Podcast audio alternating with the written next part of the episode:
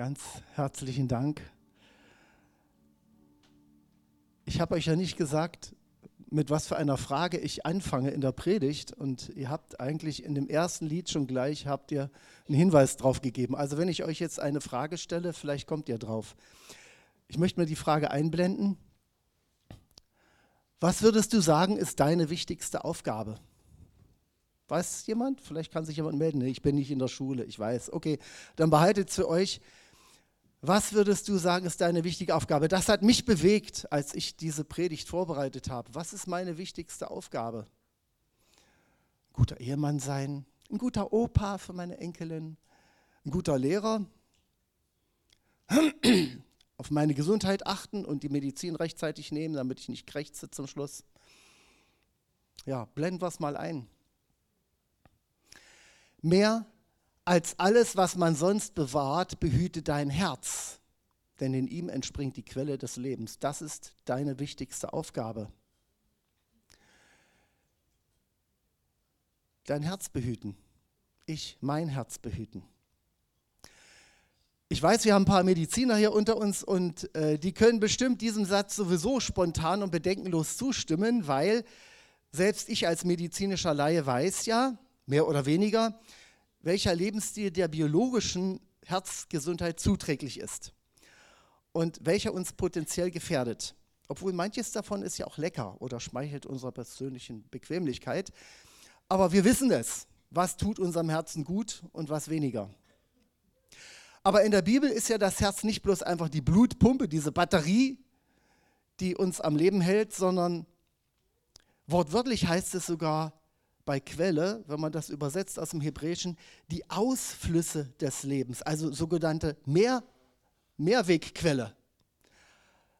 Das ist also nicht einfach nur, ja klar, natürlich, solange das Herz pumpt, bleibt man am Leben, sondern es ist die Quelle schlechthin.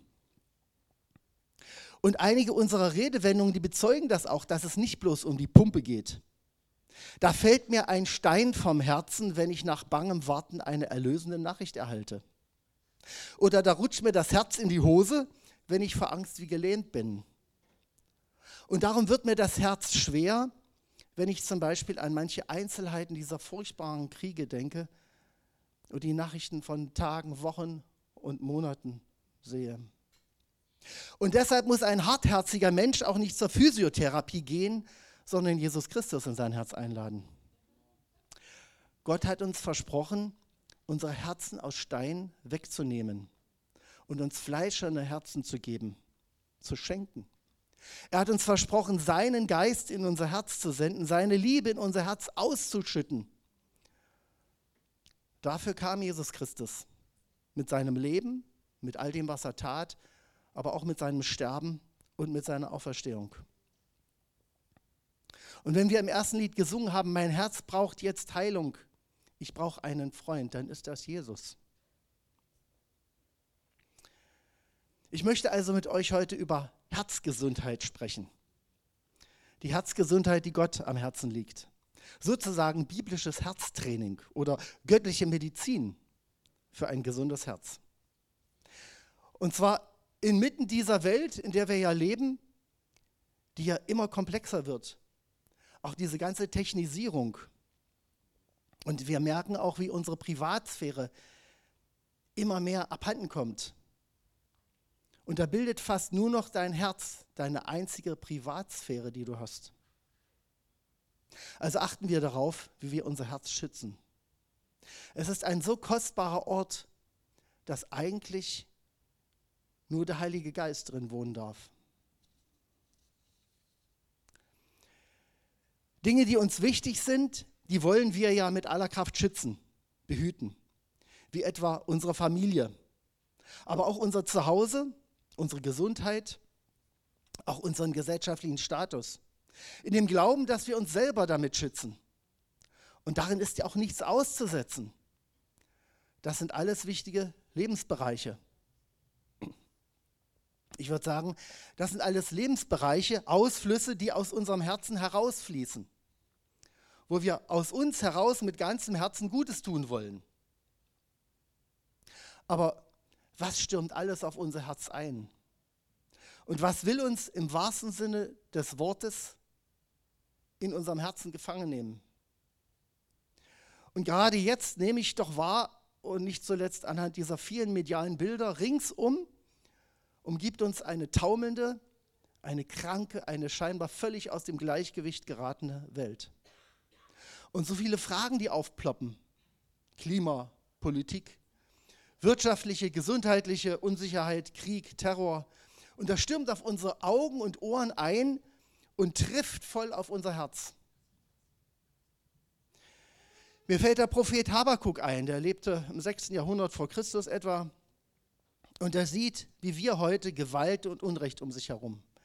Wir haben hier die Bibelstelle, Habakuk 1, Vers 3. Seine Worte sind damals und die könnten von heute sein. Warum lässt du mich Unrecht sehen und schaust dem Verderben zu, sodass wir Verwüstung und Gewalttat vor mir sind, Streit entsteht und Zank sich erhebt? Frevel und Gewalt, Zwietracht und Streit. Nun, ich kann kein Hebräisch, aber dank Internet und Übersetzungstools kann ich bei der Vorbereitung wichtiger Sachverhalte oder auch der Predigt, kann ich so manches herausfinden. Wisst ihr, wie hier und in vielen anderen Bibelstellen das Wort Gewalttat auf Hebräisch heißt? Das hat mich erschreckt. Gewalt antun. Soll ich es mal aussprechen auf Hebräisch? Hamas. Kommt euch was bekannt vor? Ein Israeli hat das neulich gesagt. Das Wort Hamas hört sich genauso an wie das hebräische Wort für Gewalt. Ich habe mir dann mal die Mühe gemacht und eine bekannte Suchmaschine gefragt, welches die zuletzt meistgesuchten Stichworte sind. An oberster Stelle steht Hamas. Nächste Folie bitte. Nächste, na, an oberster Stelle. Das sieht man vielleicht nicht richtig. Ich habe die anderen ausgeblendet, die sind unwichtig, aber ganz oben. In den letzten 30 Tagen um 3700 Prozent gestiegen, diese Anfrage an die Suchmaschine Hamas. Das heißt, Menschen suchen in diesen Tagen medial nach dem Stichwort Gewalt. Natürlich kannst du jetzt sagen, äh, das ist ja willkürlich hineininterpretiert von mir. Hamas ist ja auch nicht gleich Hamas.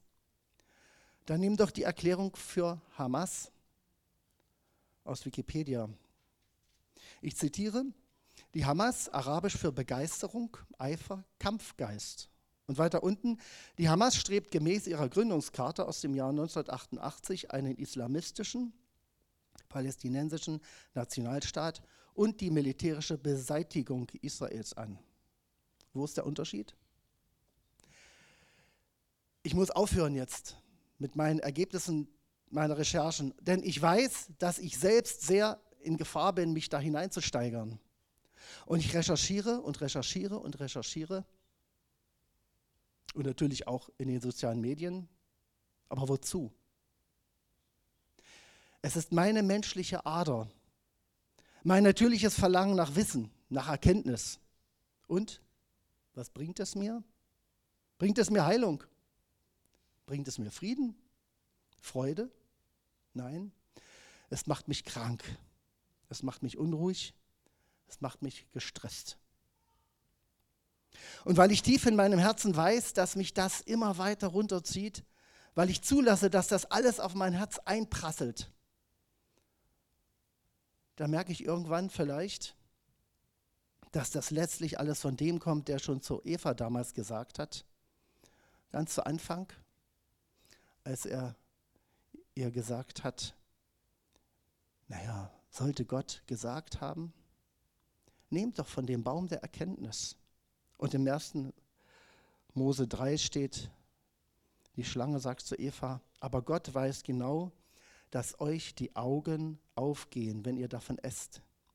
Ihr werdet wissen, was gut und böse ist und werdet sein wie Gott. Und da fiel es mir ein, wie Schuppen von den Augen.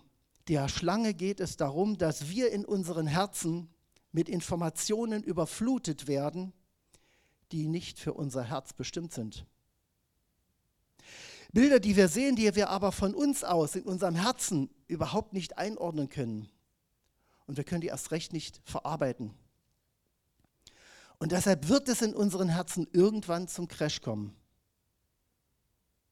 Mir fiel ein, Es gibt ja immer wieder so Berichte, dass irgendein Server in die Knie gegangen ist von irgendeiner Firma, die wichtig ist für uns in unserem medialen Zeitalter, weil irgendeiner, irgend so böser Mensch oder so eine böse Gruppe, weil die Tausende von Anfragen an diesen Server richten. Das heißt, da stürmen Daten, Fragen, irgendwelche Informationen auf irgendein Programm ein, bis dieser Server in die Knie geht.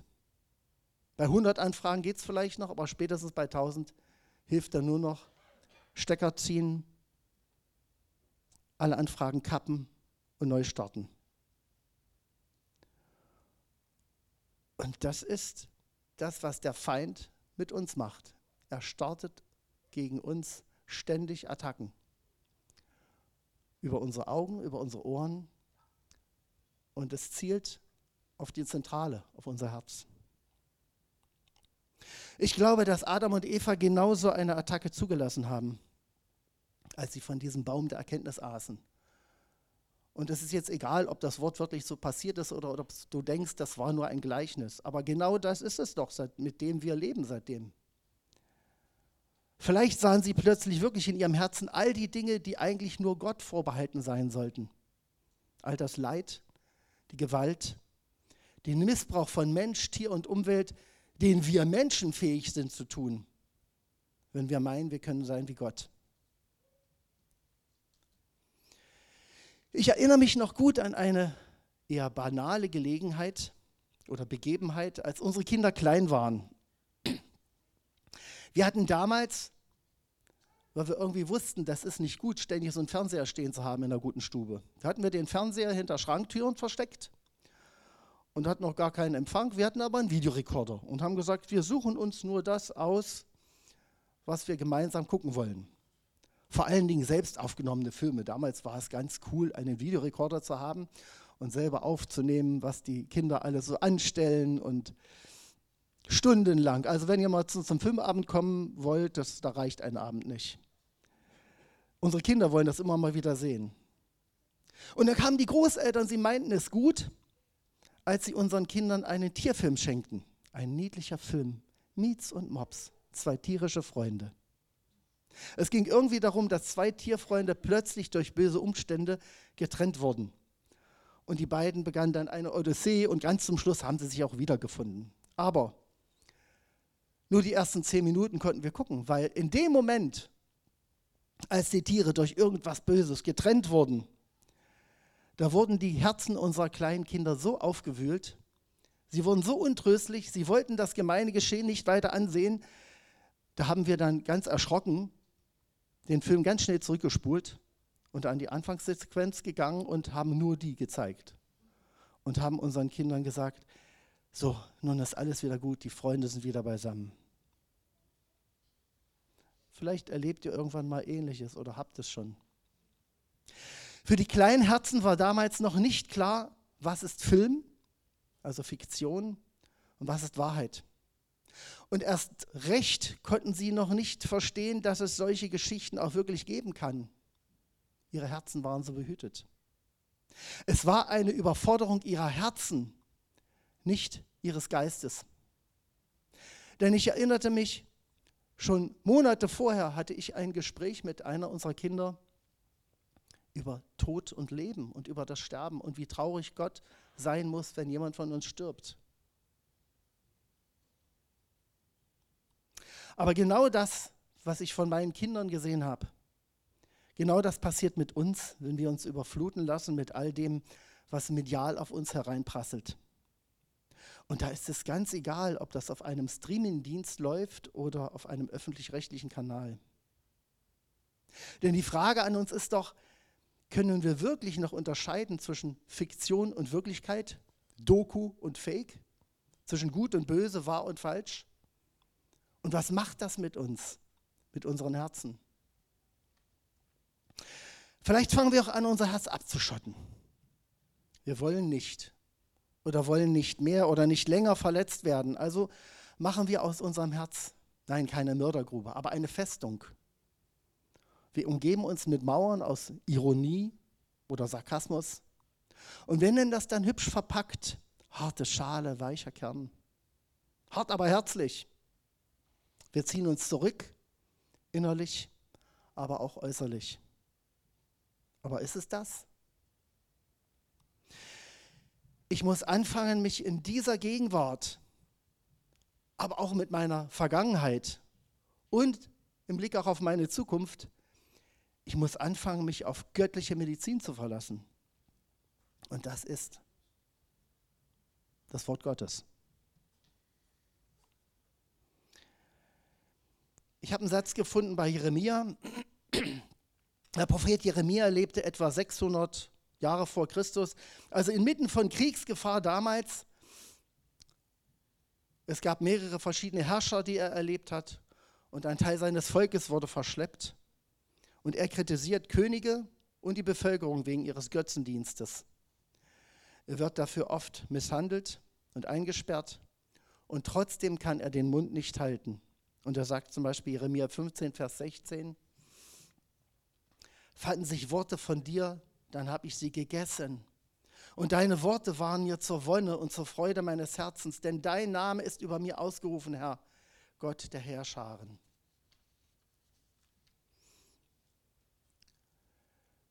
Und etwas später, Kapitel 29, und sucht ihr mich, so werdet ihr mich finden. Ja, fragt ihr mit eurem ganzen Herzen nach mir, so werde ich mich von euch finden lassen, spricht der Herr. Natürlich gelten seine Worte zuerst für das Volk Israel vor 2600 Jahren. Aber ich glaube, das gilt genauso wie für das Volk Israel, auch für Palästinenser. Es gilt für Menschen überall auf der Welt. Und das heißt, es gilt auch für dich und für mich. Das heißt, Gottes Wort ist meine Medizin, meine persönliche Medizin für Herzgesundheit. Ich habe mir vorgestellt, vielleicht müsste auf jeder Bibel vorne so ein Beipackzettel sein. Ich habe einen Beipackzettel erstellt. Bibel, das Wort Gottes. Einnahme täglich empfohlen, am besten immer im Textzusammenhang. Einnahme lebenslang notwendig. Eigenmächtiges Absetzen gefährdet die Herzgesundheit, schmeckt zunehmend besser und wird bei regelmäßigem Gebrauch immer bekömmlicher. Wer möchte, der kann auf unserer Internetseite diesen Beipackzettel irgendwann runterladen in den nächsten Tagen. Aber ich wiederhole meine Frage vom Anfang. Was ist deine wichtigste Aufgabe für die Bewältigung deiner Vergangenheit, deiner Gegenwart und deiner Zukunft. Und ich bete darum, dass diese dringliche Bitte Gottes aus der Bibel dein Herz erreicht und mein Herz erreicht. Mehr als alles, was man sonst bewahrt, behüte dein Herz, denn in ihm entspringt die Quelle des Lebens. Versteh mich bitte nicht falsch, dieser Satz ist nicht der ultimative Problemlösungsspruch, so nach dem Motto, den druck ich mir aus und hänge ihn mir an den Spiegelzaus und alles wird gut. Verstehe ihn eher wie einen Türöffner, wie einen Schlüssel. Zu den vielen anderen Sätzen, die hier drin sind. Zum Beispiel Offenbarung 3, Vers 20. Jesus sagt, siehe, ich stehe vor der Tür und klopfe an. Wenn jemand meine Stimme hört und die Tür öffnet, zu dem werde ich hineingehen und mit ihm essen und er mit mir. Und das wird noch viel cooler als heute Family Life dort oben. Wir nehmen ja gerne diesen Satz, um zu zeigen, wie sehr Jesus auch heute noch als der Auferstandene um jedes Herz wirbt.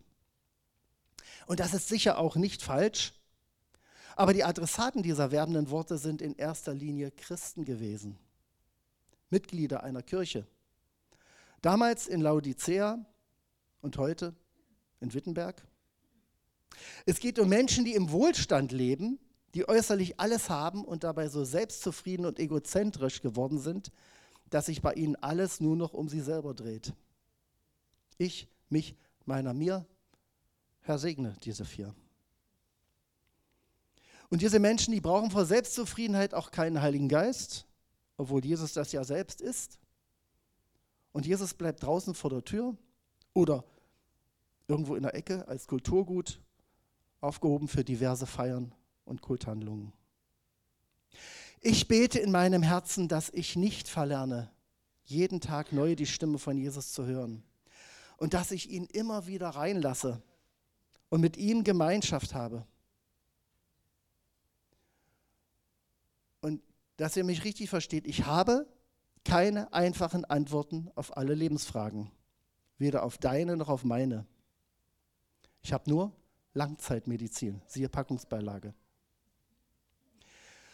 Das heißt für mich, auch erst in der Gesamtheit entfaltet die Bibel ihr volles Potenzial. Es reicht nicht, dass ich mir irgendeinen Vers irgendwohin schreibe oder mal lese und das cool finde mit Poster, sondern die Gesamtheit ist es. Und je mehr ich lese im Zusammenhang, siehe Packungsbeilage, je mehr wird mir das innere Auge das innere Ohr des Herzens geöffnet. Und es schärft meinen Blick, es schärft den Blick meines Geistes und es beruhigt meine Seele und es schenkt mir Gesundheit. Ich habe noch ein bisschen Medizin mitgebracht. Johannes 11, Vers 25. Jesus sagt zu einer Frau, die hat gerade erlebt, wie ein enger Familienangehöriger gestorben ist. Jesus sagt, ich bin die Auferstehung und das Leben. Wer an mich glaubt, wird leben, auch wenn er gestorben ist. Das ist meine Medizin. Vielleicht kennt ja manch einer von euch noch diesen Werbespruch aus dem Fernsehen, da heißt es nicht immer, aber immer öfter. Und dann hieß es auch noch alles, was ein Mann braucht.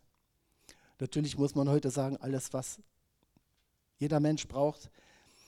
Aber diesen Spruch möchte ich nicht auf das Produkt beziehen, was da beworben wird. Ich möchte ihn auf mich und meine Bibel beziehen.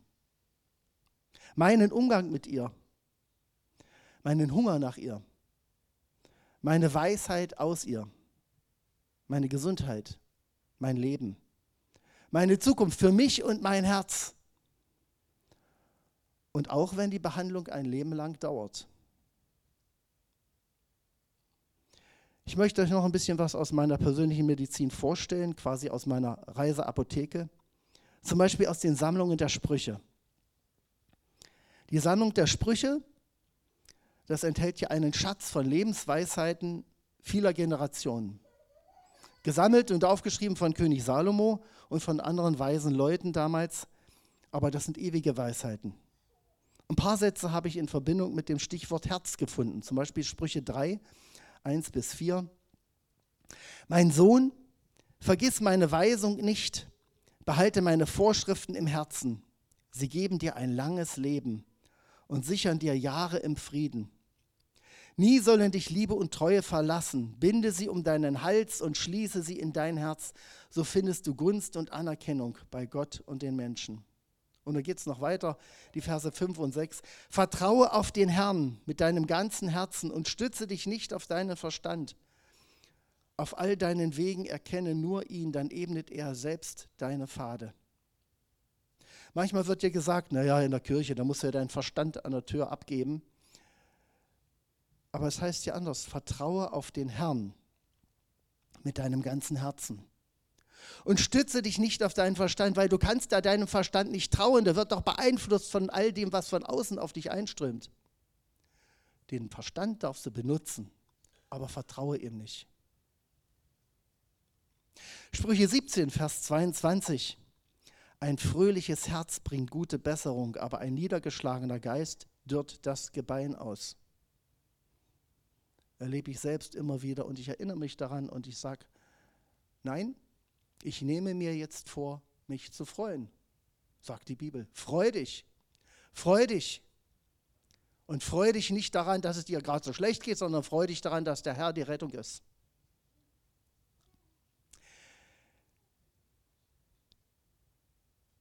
Etwas später habe ich gefunden, noch im 1. Samuel 16, Vers 7. Da ist Samuel, der Prophet, unterwegs. Er hat von Gott den Auftrag bekommen, er soll zu einer Familie geben. Da gibt es acht Jungs. Einer ist noch wirklich recht jung, die anderen sind alle schon groß und stattlich und richtig schick. Das sind welche, die könnten auch bei Mr. Universum wahrscheinlich auftreten. Und Gott sagt Samuel, äh, jetzt geh mal dahin und salbe den zukünftigen König des Volkes. Und dann sieht er gleich den ersten stattlichen Buben da an. Ne? Und der steht da in der vollen Manneskraft. Und der Prophet denkt, ja, das wird doch wohl sein. aber jedes Mal. Uh -uh. Und dann sagt der Herr zu Samuel, sieh nicht an sein Aussehen und seinen hohen Wuchs, ich habe ihn verworfen. Also nicht als Mensch, aber als König. Denn es ist nicht so, wie ein Mensch es sieht. Ein Mensch sieht, was vor Augen ist, der Herr aber sieht das Herz an. Und dann muss der Papa noch den kleinen David von der Schafherde holen. Den hatten sie völlig vergessen, weil der ist ja draußen, hat ja was zu tun. Und der wird dann gesalbt, weil dessen Herz bereit war, für Gott einzutreten. Und das war der, der später den Riesen Goliath erschlagen hat. Erschossen. Nee, wie auch immer. Der David hat ja in seinem Leben Höhen und Tiefen erlebt. Er war Schafhirt, er war Feldherr, er war Musiker, König, aber er war auch Flüchtling, Ausgestoßener, Heimatloser. Er bittet in einem Chorlied für sein Volk. Das finden wir in Psalm 20, Vers 5. Und das nehme ich natürlich auch für mich, wenn das Volk Gottes gemeint ist. Ich zähle mich als Christ zum Volk Gottes. Und er sagt hier fürbittend, er, also Gott, er gebe dir, was dein Herz begehrt, er lasse deine Pläne gelingen. Wow. Schreib dir das groß hin, wenn du verzweifelt bist mal wieder. Gott gebe dir, was dein Herz begehrt. Er lasse deine Pläne gelingen. Aber etwas später muss er schreiben, Psalm 51, erschaffe mir Gott ein reines Herz und erneuere in mir einen festen Geist. Da war nämlich selbst auf die schiefe Bahn geraten. Er hatte seine Macht als König ausgenutzt, hat Ehebruch begangen und den anderen Ehemann umbringen lassen. Und er merkte, es reicht nicht, dass ich mir von Gott alles Gute wünsche. Ich muss mir von ihm wünschen, dass er mein Herz erneuert. Und wenn da steht, erschaffe in mir Gott ein reines Herz, dann ist das das gleiche Wort, was bei der Erschaffung der Welt genannt wurde. Nicht einfach bloß, ich mache mir ein paar neue Gedanken, sondern Gott muss das neue Herz in uns schaffen. In einem anderen Psalm heißt es, Psalm 147, er heilt die, deren Herzen gebrochen sind und verbindet ihre schmerzenden Wunden. Das ist das, was wir brauchen. Dass Gott unsere Herzen heilt, dass er unsere Wunden verbindet und dass er unsere Herzen völlig neu macht. Jesus, der Sohn Gottes, der hat einmal gesagt, Matthäus 6, 21, wo dein Schatz ist, da wird auch dein Herz sein. In dieser sogenannten Bergpredigt, da geht es darum, dass wir unser Leben weder mit Habgier noch mit Sorgen machen verbessern können. Luther hat später dazu den Satz geprägt, an was du dein Herz hängst, das ist dein Gott. Jesus wurde ja einmal gefragt, welches Gebot ist das erste von allen? Und das ist eigentlich nichts anderes als meine Frage vom Anfang. Was würdest du sagen, ist deine wichtigste Aufgabe? Jesus hat damals so geantwortet, Markus 12. Das Wichtigste, erwiderte Jesus, ist, höre Israel, der Herr, unser Gott, ist der alleinige Herr. Und du sollst den Herrn, deinen Gott, von ganzem Herzen lieben mit ganzer Seele und mit allen Möglichkeiten, die du hast. Und an zweiter Stelle steht, liebe deine Nächsten wie dich selbst.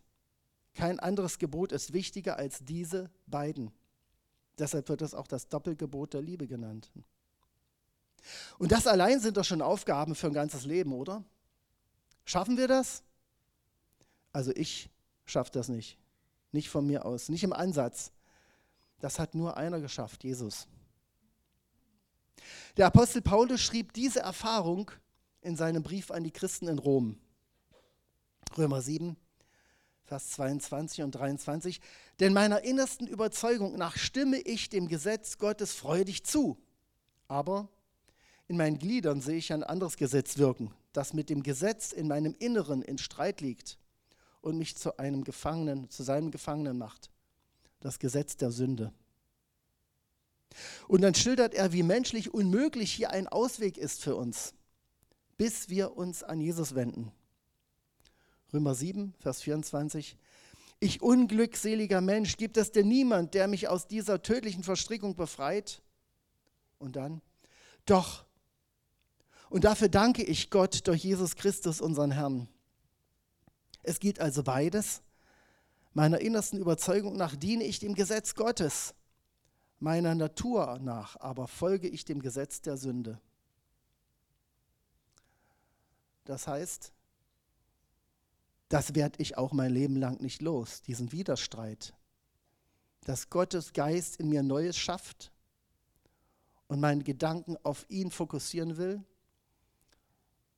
und dass meine Natur, meine alte Natur, doch immer wieder an die anderen Sachen denkt. Deshalb muss ich versuchen, die Bilder und Worte, die auf mich einströmen, die nicht von Gott kommen, zu reduzieren notfalls zu kappen. Der Paulus hat das auch sein Leben lang gemerkt. Er schreibt dann einmal im zweiten Brief an die Thessalonicher, der Herr aber richte eure Herzen aus auf die Liebe Gottes und auf das Warten auf Christus. Weil er genau wusste, es reicht nicht, einmal zu Jesus gekommen und jetzt reicht für alle Ewigkeit. Wenn wir auf den Weg mit Jesus gehen, dann starten wir einen Weg, der läuft so lange, wie wir unterwegs sind. Nicht so lange, wie wir irgendwo auf einer Kirchenbank sitzen. Und er schreibt noch im Brief an die Kolosser, wir wünschen euch, dass der Frieden, der von Christus kommt, euer Herz regiert. Denn als Glieder des einen Leibes seid ihr zum Frieden berufen und seid dankbar. Vielleicht denkst du jetzt in deinem Herzen, ja, was mache ich jetzt mit diesem Haufen an Textstellen, bunt zusammengestellt und in den Raum geworfen? Vielleicht ist das ungefähr so wie Frissvogel oder Stirb. Und ich erinnere mich an den Bibelvers vom Anfang. Mehr als alles, was man sonst bewahrt, behüte dein Herz, denn in ihm entspringt die Quelle des Lebens. Was ich jetzt versucht habe, ist ja eigentlich eine Unmöglichkeit. Ich kann dir tausend Bibelstellen raussuchen und vorlesen. Ich kann versuchen, dir alles zu erklären, zu erläutern, was ich irgendwann verstanden habe. Aber ich kann nicht machen, dass du es verstehst. Weil es keine Sache des Verstandes ist, sondern eine Sache des Herzens. Ich erinnere mich noch an eine Begebenheit eines unserer Kinder. Da ging es ums Essen. Ich saß da mit meinem anderthalbjährigen Kind und versuchte auf alle möglichen Arten, ihm das Löffelchen mit Breichen ins Mündchen zu schieben. Nach meinem Verständnis musste doch das arme, unterernährte Kind völlig hungrig sein. Ich machte Verrenkungen. Ich versuchte zu überreden. Hier und der Löffel kommt. Es hat nicht geholfen. Der Mund war zu. Und falls was drin war, ging es wieder raus. Erst als die Kleine so weit war, dass sie von sich aus wollte, weil der Hunger zu groß wurde und es nichts anderes gab. Erst da aß sie. Und dann könnte sie sogar den Löffel von alleine halten. Wahrscheinlich merkte sie da erst, dass das Essen, was wir ihr angeboten haben, schmeckt und das satt macht und bekömmlich ist. Wie gesagt, der Appetit kommt beim Essen. wenn ich ihr jetzt nur Süßigkeiten gegeben hätte. Der Mund wäre sofort offen gewesen. Aber das ist doch nicht das, was hilft auf Dauer. Es fördert nicht mal die Zahngesundheit. Der Appetit kommt beim Essen. Ich wünsche dir, dass du Appetit bekommst. Und auch wenn dir hier manchmal alles nur wie vorgekaut vorkommt. Ich erinnere mich, als ich so an diesem Entscheidungsfindungsprozess war. Ich wurde von einem Freund auf eine christliche Freizeit mitgelotst. Damals nannte man das Rüstzeit. Das hat was mit Zurüsten zu tun. Nicht mit Aufrüsten, sondern Zurüsten für den Alltag. Erst fand ich das alles ulkig, was sie da gemacht haben. Die haben vor dem Essen gebetet, dann haben die auch noch vormittags sich hingesetzt, die Bibel gelesen. Ich fand das ulkig, etwas fremd. Dann haben die auch noch gesungen zur Gitarre, so komische Lieder. Fast so wie hier. Und dann fand ich es aber zunehmend spannend. Und irgendwie machte mich das unruhig. Ich konnte es mir nicht erklären. Gott war für mich irgendwie so ein Teil meines Denkens, vielleicht so das moralische Bessere. Aber in dem Moment, als ich selbst in meinem Herzen mein erstes Gebet gesprochen habe, das war ungefähr so wie Jesus, mach was aus meinem Leben. Mehr nicht? Und da kam Jesus, lebendig und leibhaftig, in mein Herz hinein. Und er erfüllte mich mit einem Frieden, den ich nicht kannte. Und mit Hunger, mit Hunger nach seinem Wort. Ich habe mein Gebet von damals in meinem Herzen immer wieder ergänzt und erweitert. Und ich danke ihm immer wieder für seine Treue. Wenn du in deinem Herzen spürst, dass für dich auch an der Zeit ist, so ein Gebet zu sprechen, dann lade ich dich ein, jetzt nachzusprechen.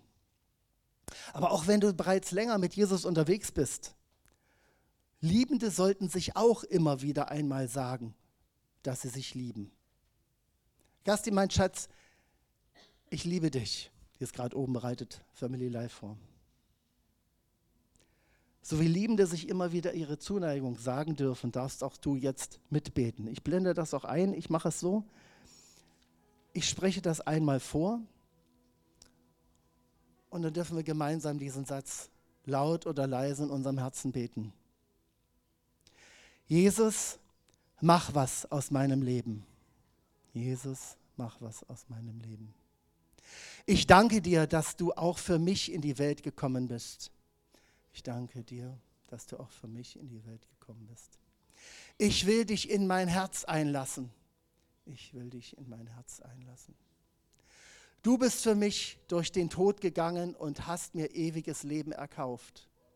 Du bist für mich durch den Tod gegangen und hast mir ewiges Leben erkauft. Deshalb will ich dich als meinen Retter und meinen Herrn annehmen. Deshalb will ich dich als meinen Retter und meinen Herrn annehmen. Erfülle mein Herz mit deinem Heiligen Geist. Erfülle mein Herz mit deinem Heiligen Geist. Danke, Jesus. Amen. Danke, Jesus. Amen. Wenn du das das erste Mal gebetet hast, dann lade ich dich ein, nach dem Gottesdienst entweder hier, wo ich noch sitzen werde, auch oder andere Mitarbeiter hier vom Lobpreisteam oder Begrüßung, Markus, wer auch immer, dann sprich uns an. Ich habe hier auch noch eine ganz besondere Medizin, das ist ein richtiger Startshot im neuen Leben mit Christus. Aber auch oben bei Family Life, tausche dich aus mit Geschwistern, sprich mit uns, trag das, was du auf dem Herzen hast, nicht wieder allein mit nach Haus, sondern gib das, was dich belastet, in deinem Herzen ab und lass dich füllen vom Heiligen Geist Gottes. Ich schließe mit den Worten Apostel Paulus aus dem, aus dem Epheserbrief, Kapitel 1, die Verse 17 und 18. Und ich bete, dass der Gott unseres Herrn Jesus Christus, der Vater der Herrlichkeit, euch durch seinen Geist Weisheit gibt und euch zeigt, wie er selbst ist, dass ihr ihn erkennen könnt. Er gebe euren Herzen erleuchtete Augen, damit ihr seht, zu welch großartiger Hoffnung er euch berufen hat. Und damit ihr wisst, wie reich das herrliche Erbe ist, das auf euch die Heiligen wartet. Amen.